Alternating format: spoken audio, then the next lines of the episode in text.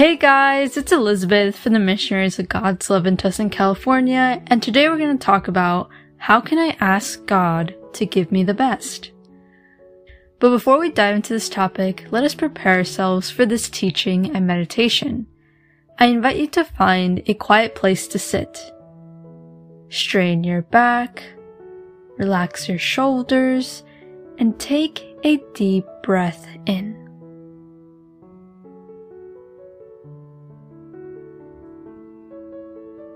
Invite the Holy Spirit to come to you. Lord, may I feel your presence throughout my day.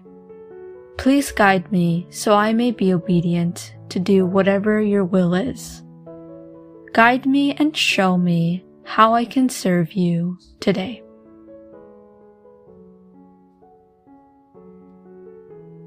So going back to the question, how can I ask God to give me the best?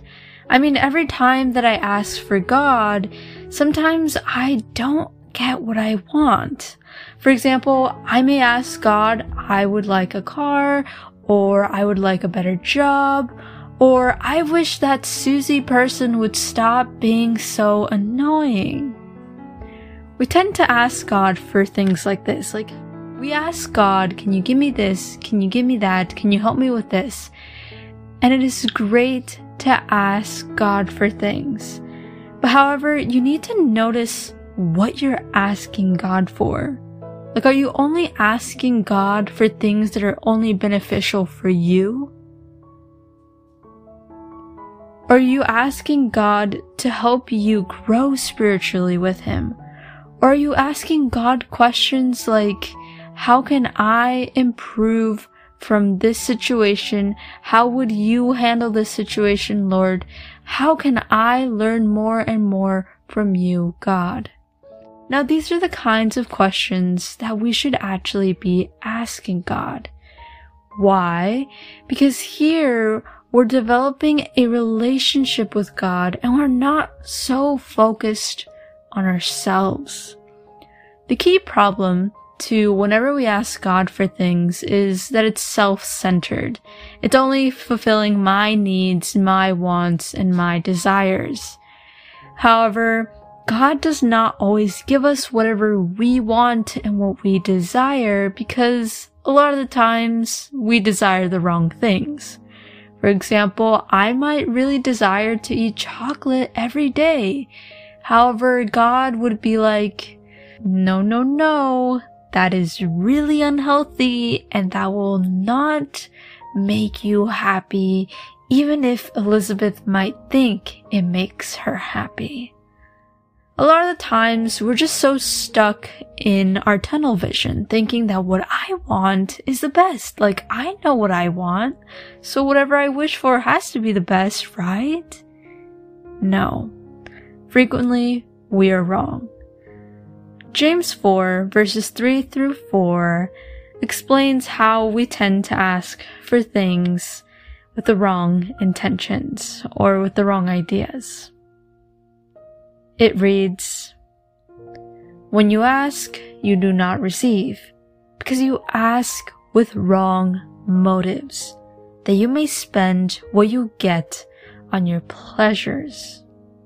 You adulterous people, don't you know that friendship with the world means enmity against God? Therefore, anyone who chooses to be a friend of the world becomes an enemy of God. Whoa. This is a strong passage. But let's start from the top. Verse 3 says that when we ask, we don't receive. And many of us might be like, whoa, why is it saying that? I thought, based on other biblical passages, that it says, whenever I ask things from God, I will receive it. I mean, that's what other Bible passages say.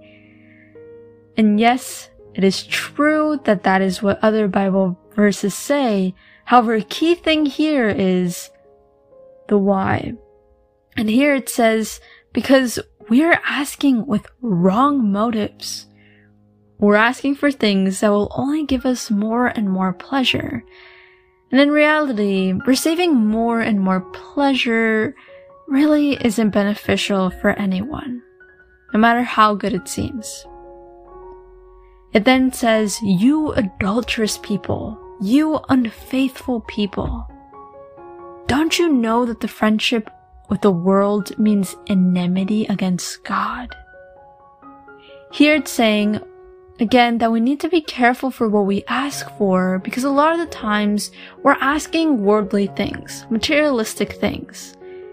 However, here it is warning us to be careful to be friends with the world because being friends with the world tends to lead to being enemies with God. You can't really be friends with both. You can't be friends with the world and be friends with God.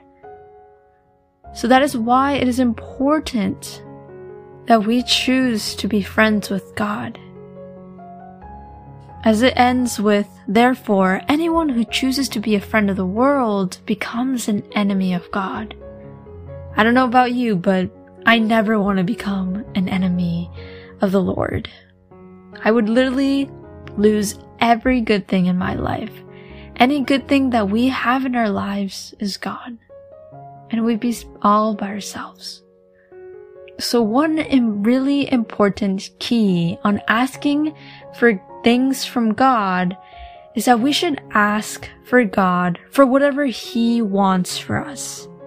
That is one way for sure that we will receive the best when we ask God for it. Because God is the only one who knows what's the best for us. God will never give us anything that won't be beneficial for us.